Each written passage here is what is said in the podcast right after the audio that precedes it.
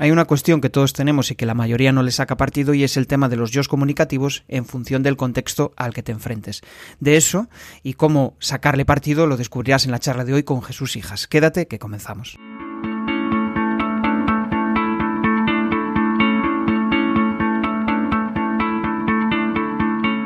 Bienvenido a Comunicar más que hablar. Soy Jesús Pérez y mi objetivo es facilitarte las herramientas necesarias para que puedas comunicar de una manera clara y provocar una reacción positiva en tu audiencia. Varios de vosotros me habéis dicho que vuestro contenido no marca la diferencia. Bien, quiero que elimines esa idea de tu cabeza, quiero que ganes autoridad online, quiero que te conviertas en un gran comunicador y que eso se traslade en más ventas. ¿Cómo? A través del programa Excala, X-C-A-L-A. ¿Cómo puedes acceder en crearpresentaciones.com barra Excala? Hace unas semanas, a través de, bueno, semanas o meses, a través del, de más allá de la marca personal, pues tuve la oportunidad de, conocer a Jesús y la verdad es que me, cautivó, me cautivó su forma de comunicar, eh, aparte de mm, ser escritor, pues es, formador, es inspirador, es una persona que le gusta ayudar y, su, uno, de uno de sus libros que he tenido la oportunidad de leer, en Leadership, la verdad es que me, me, gustó muchísimo. Entonces, pues nada, hoy he tenido la oportunidad, él es muy majo y ha aceptado la invitación. ¿Qué tal, Jesús? Hola, pues nada, igualmente toca yo, por lo de majo. Encantado de estar aquí contigo un ratillo.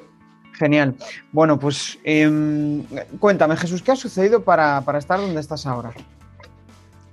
Pues bueno, han sucedido muchas cosas. Eh, yo creo que eh, donde estamos en un determinado momento siempre es consecuencia de lo que vas haciendo y decidiendo.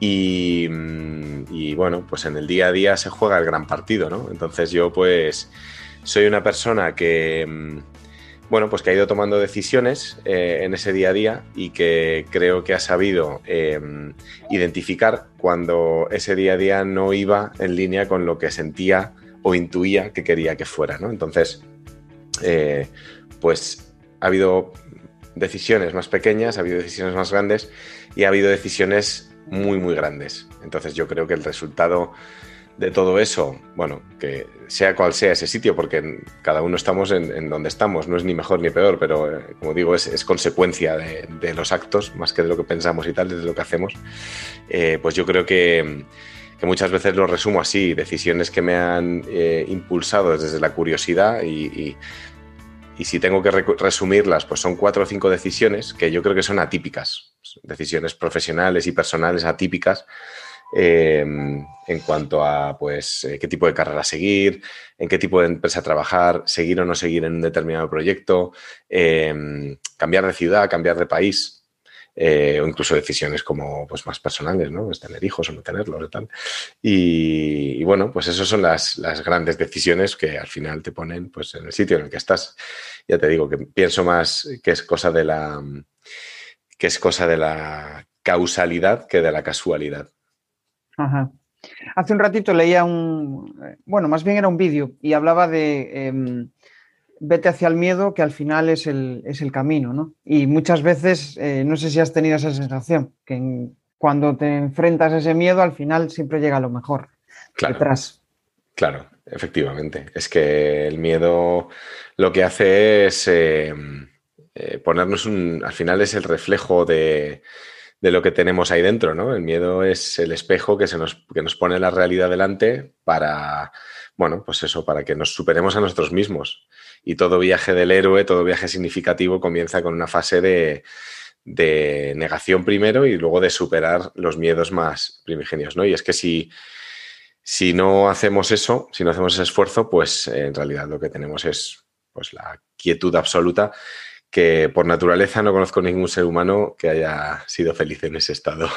No, la verdad es que no.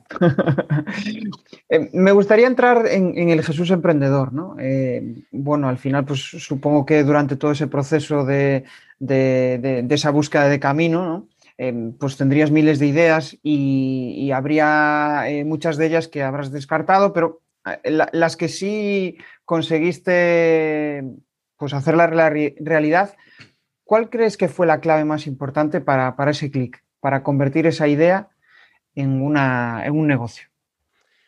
Pues eh, yo creo que hubo un, a ver, sí que hubo un clic que es cuando, pero a nivel de mentalidad, ¿eh? no tanto de ideas concretas, hubo un clic a nivel de mentalidad cuando dejé de pensar tanto y, me puse a hacer. O sea, yo siempre he sido muy de, desde la comodidad de mi puesto y mi, dedicación con una empresa, por ejemplo, o con un sueldo estable, pues tener ese espíritu emprendedor y de repente un viernes por la noche, pues ponerme eh, de cañas o donde estuviera a pintar en una servilleta mis ideas, ¿no? O a conversar o tal.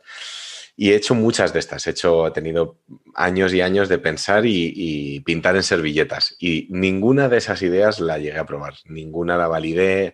Hay alguna que llegué a, contárselo a gente que no era de mi círculo. Y ya para mí eso era como me acuerdo de esas entrevistas perfectamente. Unas, perfectamente. Era una salida de la zona de confort enorme porque en el fondo ni tú mismo te lo crees, ¿no? Y fíjate que no estás haciendo nada, ahí realmente estás, eh, sigues ideando. El cambio de chip vino cuando, bueno, pues por necesidad al final, porque yo mismo me empujé a esa situación en la que quise proactivamente empezar a recorrer ese camino de trabajar por mi cuenta y ahí ni siquiera, ni siquiera era autónomo. O sea, yo cuando me salí de trabajar por, para otro, empecé, me de alta en el paro y, y, lo que hice fue empezar de verdad a hacer cosas para ver si podía tener sentido o no ese plan, ¿no? Claro, por, necesidad, ya sea forzada como en mi caso o no, eh, autoforzada, mejor dicho, pues empiezas a hacer y hay una diferencia abismal entre solo pensar y, hacer. Hacer puede ser em, tomarte un café, ¿eh? pero tomarte un café en el cual si te hablan de, oye, pues me podrías ayudar con esto, tú dices que sí y te ves y sabes, y, te, empiezas a hacer cosas empiezas a moverte con, el ánimo de hacer, no con el ánimo de validar una idea en una servilleta. Entonces, eh, ese es un ciclo, eh, un proceso en el cual yo en la servilleta me tiraba muchísimas ideas a mí mismo, básicamente por el miedo que decías antes. En el plano del hacer, yo siempre estoy haciendo, yo siempre estoy haciendo cosas y pruebo cosas. Y yo creo que eh, mejoras y perfilas tu proceso para que mm, bueno, pues para que llegue a buen puerto la mayor parte de acciones, ¿no? Luego habrá ideas mejores, habrá ideas peores, pero como de todas las acciones se aprende, pues si yo soy una persona tan curiosa además y tan, yo creo que hago distintas cosas y, demás, pues, pues en el plano del hacer siempre se gana, porque siempre se aprende. Y claro, cuando lo orientas desde el aprendizaje, desde el hacer, pues acabas generando mucha actividad y esa es ese es el, ecosistema de emprendimiento que a mí me gusta, ¿no? Yo le llamo emprendimiento creativo y que, bueno, pues que disfruto a día de hoy. Claro, tú, la fase que más disfrutas de ese proceso es cuando haces realidad, hace realidad, hace realidad la idea o, el proceso anterior en el cual estás ahí inmerso. Disfruto todo. sí, disfruto todo. O sea, cuando tienes la idea, o sea, yo qué sé, pues vamos a ponerlo en concreto, pues mi primer libro, o que lo has mencionado, o el último proyecto que, he lanzado, que es la comunidad de emprendedores creativos en Patreon, ¿no? Cuando tengo esta idea, normalmente me pasa, pasas un poco el mini proceso del miedo de nuevo, ¿no? Pasas ese mini viaje del héroe, siempre te parece una tontería al principio la idea, ¿no? Y aunque le ves ese de, ah, pues mira, podría haber algo por aquí. Pero al principio dices, nada, esto, esto no. Y pero yo mentalmente al menos paso un proceso de, venga, intenta negártelo tres veces y si no puedes, pues continúas, ¿no? Y, pero luego en, ese proceso, que también disfruto mucho, pues siempre hay el, ir contándoselo a la gente. Al principio lo haces como con mucho, no sé, mucho respeto. Esto yo creo que es una tontería, pero bueno, a ver qué tal resuena. Eh, siempre que sea pues algo real, algo de lo que puedes vivir, un proyecto emprendedor real, pues va a involucrar un intercambio de dinero. Entonces, en el momento en el que empiezas a hablar de un producto premium, tienes que validar si la gente está dispuesta a pagar por eso, ¿no? Y, tienes que intentar validarlo con alguien que no sea de tu círculo, porque si no, siempre te van a decir que sí porque te quieren, no porque el producto sea bueno. y tienes, bueno, yo creo que también, pues eso es ir, ir cogiendo experiencia en el que no enamorarte de tus ideas, que te puedan decir que no, hablar con gente muy dispar y que conozcas más, que conozcas menos, ir cogiendo confianza en eso, al final es un proceso, ¿no? Y no nos estamos inventando nada nuevo. Y yo creo que tú me preguntas por algo que es clave, es disfrutar de todo. O sea, tienes que disfrutar de la idea, pero también del proceso de ejecutarla, porque el emprendimiento al final es todo.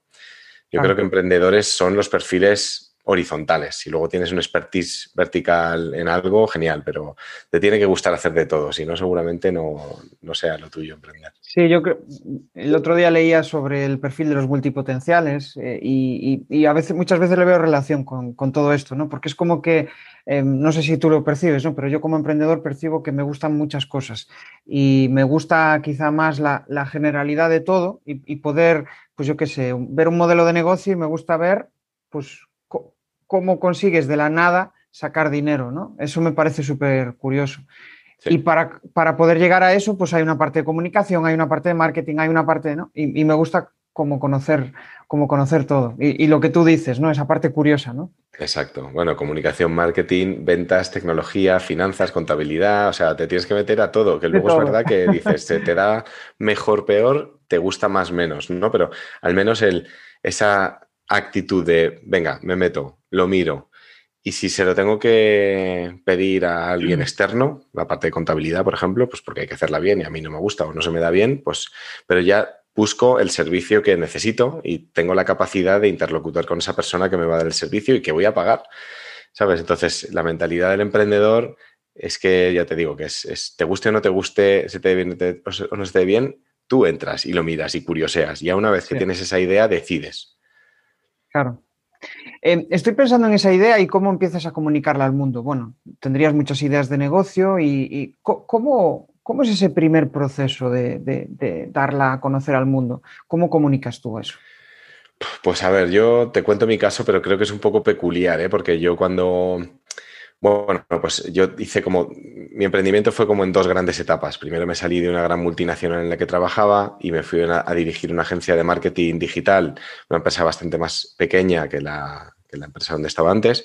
Allí estuve un año y el segundo paso es que me salgo y empiezo a trabajar por mi cuenta. Bueno, me doy alta en el paro, como te decía, y empiezo a ver por dónde tirar. Entonces era una agencia donde aprendí muchísimo. Aprendí de marketing digital, pero también aprendí de, emprendimiento en sí, de cómo funcionan las empresas. O sea, yo creo que adquirí esa visión horizontal de verdad. Eh, muchísimo de personas, de cómo tratar de verdad con los pies en la tierra con las personas, de tu equipo, de los clientes y a base de fallos, eh, a base de errores y aprendizajes propios. Y aprendí, aprendí muchísimo de mí. O sea, en la punta y la pirámide, eh, yo creo que estaba el, ese, ese, autoaprendizaje del autoconocimiento que antes no me había permitido, ¿no? Desde el mundo más corporativo. Entonces, cuando emprendí, tenía claro, o sea, invirtiendo esa pirámide, poniéndote a ti mismo en lo más básico, ¿no? Eh, cuáles son tus principios, tus valores, cuál es tu forma de ser, cuál es incluso tu propósito, las causas por las que quieres eh, trabajar, y luego construyendo hacia arriba, pues yo hice un emprendimiento como muy mindful, ¿no? Muy consciente, muy con, con los básicos en la base. Y me acuerdo que verbalizaba esta frase, que incluso está en el leadership, que es, tenía muy claro para qué quería emprender, aún no sabía qué, pero no me importaba aún. ¿no? Eh, todo esto, pues, sin hacerlo económicamente a lo loco, o sea, yo tenía ahorros para unos cuantos meses y tal, y tenía esa base también estaba cubierta, pero entonces yo tenía claro para qué propósito eh, trabajar, ¿no? y ese es el propósito que, plasmé luego en el libro, que es este subtítulo hacia un liderazgo más humano en tiempos de inteligencia artificial, que como propósito yo creo que es muy potente, que luego además en, según vas construyendo, pues puede tomar distintas formas. O sea, en mi caso tomó a los dos años forma de libro, pero al principio eran sesiones de formación que iban, pues, iban de pequeños ingredientes de ese liderazgo más humano, ¿no? Que pues hablé de marca personal, hablé de, de bueno, pues de, de intraemprendimiento, empecé a hablar de distintos elementos y yo ahora te lo cuento de esta manera, pero en ese momento no te lo hubiera sabido articular así, ¿no? Entonces, es lo que te digo, desde una base de conciencia, de saber por qué quieres hacer las cosas y cómo, em, pues empiezas a, empiezas, a explorar, empiezas a hacer cosas distintas y desde el hacer, la realidad te va dando te va dando realimentación y vas dándole sentido a todo ese ecosistema, ¿no? Pero, pero yo creo que lo que me faltaba antes en mi emprendimiento, no, no le di forma real, era pues eso, tanto la base de la conciencia en la que todo tuviera un sentido y luego realmente el lanzarte a hacer, porque todo puede ser muy consciente y muy mindful, pero si no haces y la realidad no te valida, pues no, no, es real. Tal cual, sí. Eh, mejor hecho que perfecto. He escuchado muchas veces y a mí eso me hizo, me hizo reflexionar y mucho, porque yo también soy pues precisamente muy analítico y, trato de eh, bueno, pues analizarlo todo hasta, hasta decidir, pero la realidad es que te quedas parado en el camino. Hablas de autoconocimiento y, me parece súper interesante eh, todo ese proceso ¿no? que como emprendedor conlleva, pero a la hora de comunicar también implica pues, saber cuáles son nuestras fortalezas. ¿no? Y me gustaría saber, pues, eh, ¿cómo, dirías que es tu forma de comunicar y, tu forma de conectar con la gente? ¿Cómo, lo consigues? Hmm. Eh, yo siempre digo que comunicar para mí es una sola cosa y es la más difícil y es ser natural.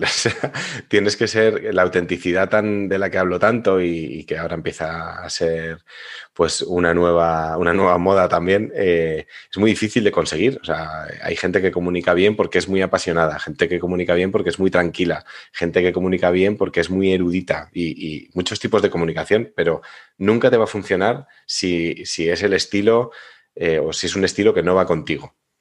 Contigo, o bueno, las personas también somos, somos eh, vamos evolucionando, ¿no? O sea, puedes tener también momentos, pues yo ahora estoy aquí a las cinco y pico de la tarde hablando contigo tranquilamente eh, y a lo mejor la semana pasada pues me subió más la adrenalina para dar no sé qué masterclass y estaba... Pero yo creo que hay cierta componente ahí que, que no cambia eh, que es la parte estructural, que es eso, pues la, naturalidad de, cómo eres en realidad, ¿no? Entonces eso, como bien dices, enlaza con el autoconocimiento y elimina ruido mental. Para mí esto es una cosa que cuando, bueno, te decía que mi emprendimiento fue muy mindful, explícitamente me acompañé del mindfulness en esa época, fue una cosa muy chula.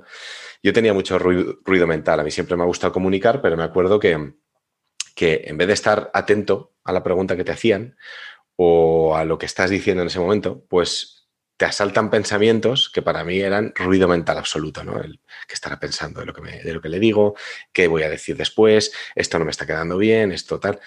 Y no tiene, no tiene sentido ninguno. como para tantas otras cosas, para comunicar tienes que estar aquí ahora y, te, tienes que centrar en el mensaje por supuesto que también en la forma, pero como digo, de, forma natural y auténtica con quien eres, pero centrado en el mensaje. Eh, y, eso llega a tal punto que, bueno, pues que como te decía, me gustan las conversaciones que salen, que sí, pues puedes prepararlo un poco y tal, pero a mí más que preparar las cosas me gusta estar preparado, ¿sabes? Y como, y como yo he hecho mucho ejercicio de autoconocimiento y de autopreguntarme, eh, creo que estoy preparado para este tipo de conversaciones, pues porque es decir, no te, llega un momento que no te preocupa si vas a decir una cosa distinta a la que has dicho allí o acá, que es muchas veces en el mundo corporativo nos pasa, ¿no? Que somos incongruentes en un lado o en otro. Y, pero bueno, si todo fluye desde el centro de quién eres y tal, pues esto es, esto es así, ¿no? Y luego ya sí que es verdad que es encontrar ese puntito de, de naturalidad y desde esa naturalidad probablemente entrenarlo. Y la mejor forma de entrenar, más que, no sé, clases o academias o tal, es hacerlo muchas veces y horas, horas de vuelo. ¿Qué tal? ¿Cómo va la charla? Bueno, esto de convertirse en buen comunicador no se consigue de un día para otro. Al final tienes que rodearte de gente inquieta, de inconformistas, de personas que quieren comunicar mejor. Y eso lo tenemos en la comunidad de comunicar más que hablar. Ya puedes acceder desde crearpresentaciones.com barra comunidad. Ya somos más de 70. Es cierto, es cierto. Supongo que en esa fase de autoconocimiento encontrarías Jesús, eh, Jesuses que, que estaban ahí ocultos, ¿no? Y, igual, pues eh, en tu forma de comunicar al principio era de, una forma y ahora es, de otra. ¿Crees que has evolucionado mucho? O sea, ha, cambiado mucho en, todo ese proceso. Sí, no sé si mucho o poco, yo creo que sí que he evolucionado y además sigo haciéndolo día a día, pues porque al final la, forma de ser y, tu forma de actuar también, pues todo se va alimentando con la experiencia que vas, eh, que vas adquiriendo y, y todo está muy vivo, ¿no? Entonces, pues eh, escuchas a gente, eh, te relacionas con gente, vives experiencia, tú mismo comunicas en un determinado entorno, luego te, te, oyes y mejoras. Y bueno, todo es bastante vivo, pero ya te digo que yo creo que desde cierto punto, pues sobre todo cuando empiezas a hablar de, de algunas cosas, ¿no? Cuando empiezas a hablar de disciplinas, pues un poquito más allá que el la transacción del negocio, ¿no? O de, la, o de la tecnología X o de la herramienta X. Cuando empiezas a hablar de temas de, pues eso, desarrollo, autoliderazgo, autoconocimiento, liderazgo y conocimiento de otros, comunicación, habilidades transversales, yo creo que eso ya sí que requiere una capa horizontal que, en la cual tú tienes que conocer y, eso te da la, digamos, el nivel estructural básico que, bueno, pues que yo creo que en la forma puedes evolucionar, pero en el fondo, en el, en el quién eres, en el qué principios tienes, eso, eso varía menos. Me gustaría avanzar hacia el apartado de las, bueno, de las charlas, de las formaciones, ¿no? que en, muchas ocasiones tienes que impartir. Y me gustaría saber qué, qué proceso, qué flujo, qué método usas para eh, cuando tienes que dar una formación, pues mm, realmente qué, eh, qué, pasos haces en plan, pues imagínate, pues ahora tengo que pensar el tema que voy a decir, esto es cómo lo voy a tratar y voy a hacer una presentación con PowerPoint para mostrarlo. ¿Cómo, cómo sería ese flujo? Uf, pues eh, a ver, es una gran pregunta porque siempre he sido muy desestructurado o sea, siempre, y además siempre he intentado como forjar un método, ¿no? Y me acuerdo de, hojas que me he hecho, como, ah, mira, esta, ha estado muy bien este proceso, me pongo aquí el esqueleto y lo replico a la siguiente, y a la siguiente no funcionaba. Em, yo creo que al final he ido hacia un modelo que, me ha valido para describirlo en, el camino de la creatividad. Es el modelo que he utilizado en el tercer libro, que es el camino de la creatividad, porque yo estaba muy empeñado en no conformarme con que la creatividad es muy demandada, pero que no se puede trabajar, ¿no? Entonces, eh, yo he hecho una propuesta muy humilde, pero muy como amante de la creatividad, que es, yo creo que es el propio proceso creativo que yo sigo. Eh, ese proceso muchas veces implica, eh, implica sentir una chispa, yo la llamo la chispa, que es aquello que dices, esto es lo que voy a aportar en esta sesión. Si tuviera que decirla en un tweet o en, pocas palabras, de esta sesión se van a llevar esto. Para mí eso es la chispa en el proceso creativo. Eso es lo que hace al final a la gente decir, ostras, qué, qué, bueno lo que ha hecho esta persona, qué creativo, me ha tocado la emoción, me ha puesto los pelos de punta. Eso yo lo llamo la chispa. Muchas veces cuando me proponen proyectos directamente veo la chispa. Me proponen algo vente a dar una sesión de LinkedIn a alumnos de la universidad que no tienen ni idea de cómo empezar su marca personal. Ya, lo tengo porque sé perfectamente que, la marca personal es algo que es independiente de la experiencia. Entonces ya sé, ya sé cuál va a ser la chispa, ya sé por dónde les voy a entrar. Ahora, pues eso, un in-company de creatividad para directivos que, no se han adaptado al, yo que al, trabajo remoto. Vale, ahí necesito hacer más preguntas. Entonces, en mi, mi modelo, así alto nivel, eh, es la divergencia-convergencia del proceso creativo de otras disciplinas tipo de design thinking, en el que la chispa está al final, en medio y al principio. Entonces, al principio lo que hago es muchas preguntas, ¿vale? A ese, a ese brief, por ejemplo, pues haría muchísimas preguntas. Eh, ¿qué, tipo de perfil tenéis en ese equipo directivo? Eh, ¿Cuándo se le ha preguntado? ¿De qué forma? ¿Qué, otros retos tenéis como compañía? Etcétera. Muchas preguntas para hacer la divergencia.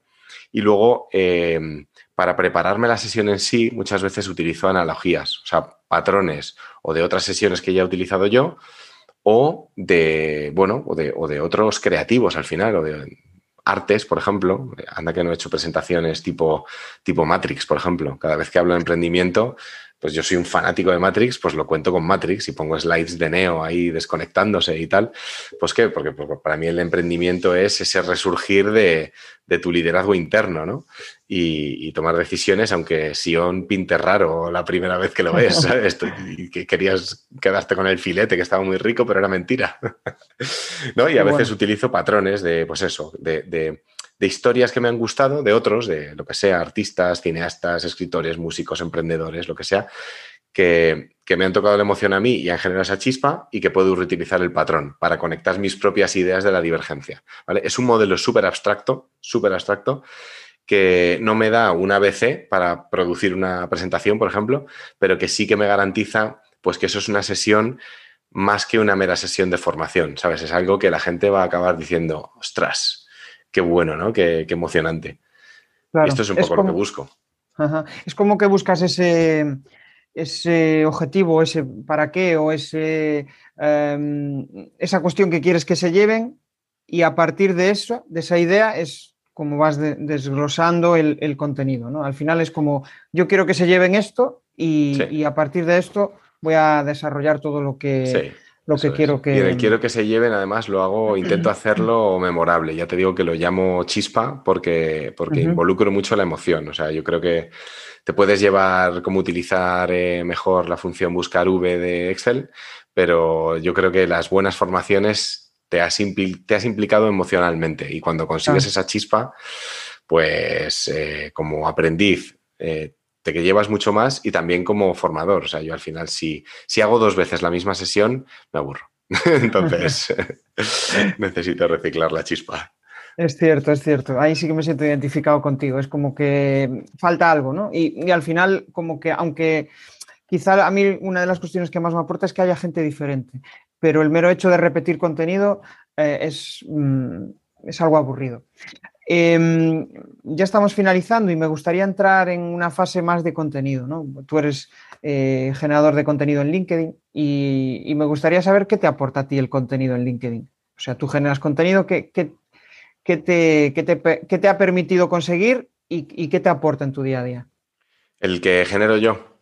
Que generes tu LinkedIn. Sí, o con el que interactúo con los demás. A ver, para mí LinkedIn es, ha sido y es la gran red. O sea, yo LinkedIn, eh, de hecho mi segundo libro va sobre LinkedIn, se llama La magia de LinkedIn. Creo que son herramientas y creo que hay que poner las herramientas donde deben estar, que es al servicio de otras cosas, pero realmente creo que LinkedIn como red y como herramienta ha conseguido algo que otras no, o al menos que yo no he visto en otras, que es eh, pues llevar la magia de una conversación uno a uno presencial a, eh, pues eso, a cualquier lugar del mundo, a cualquier momento y a, la comodidad de tu casa. Y eso en pandemia además, pues ha sido, un, ha sido algo muy, pues, muy útil.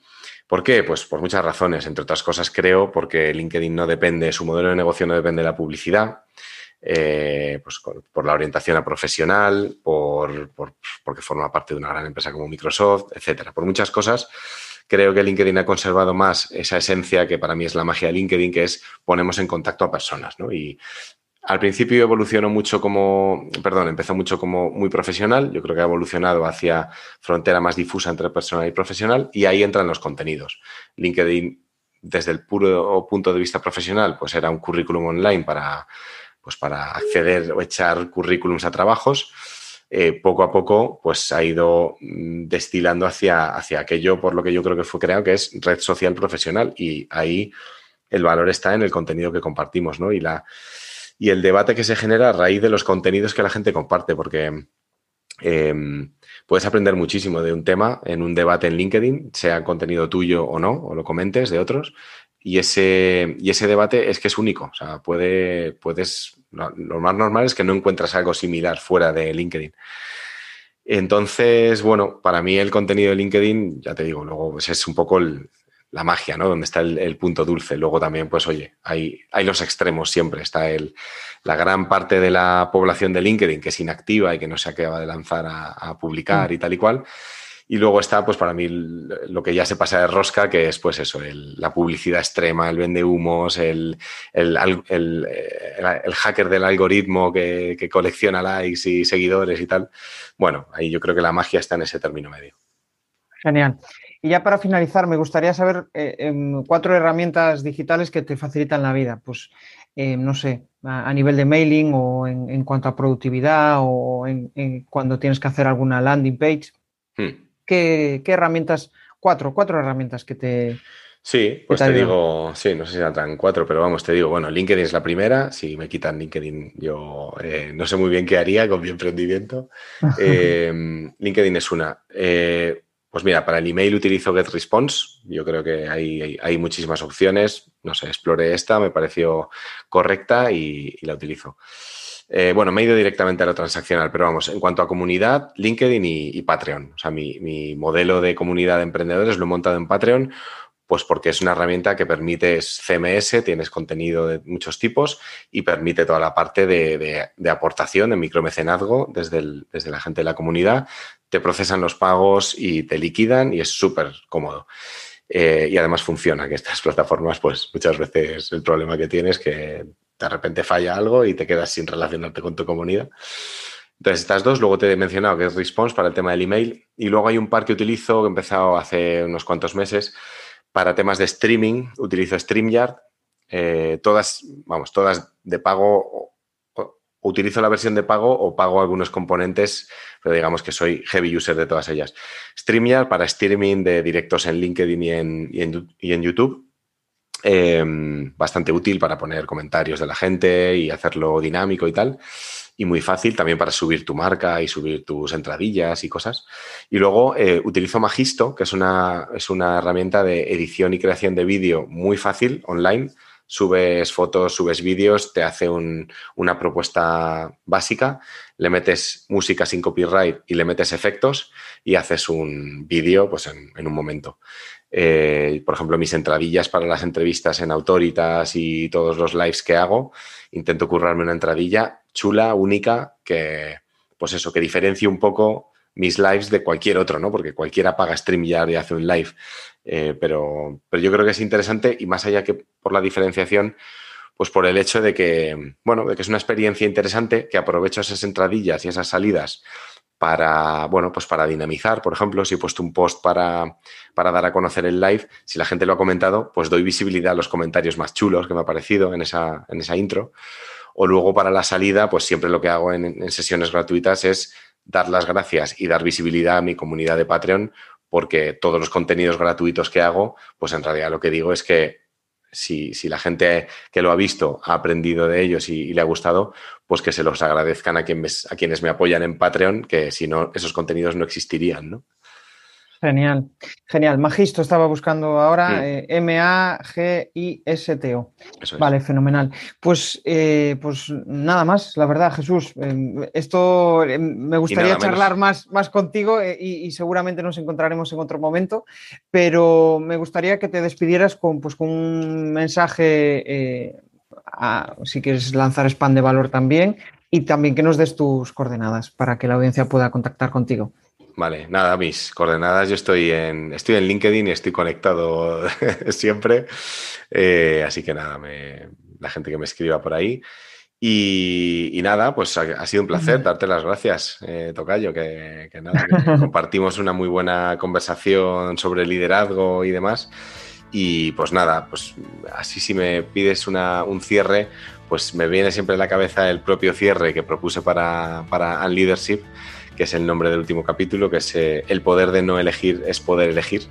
Tiene mucho que ver con el emprendimiento en el que creo, de ser más tú y, más libre, más independiente de estos algoritmos, tanto digitales como corporativos, que hemos comprado por todos lados.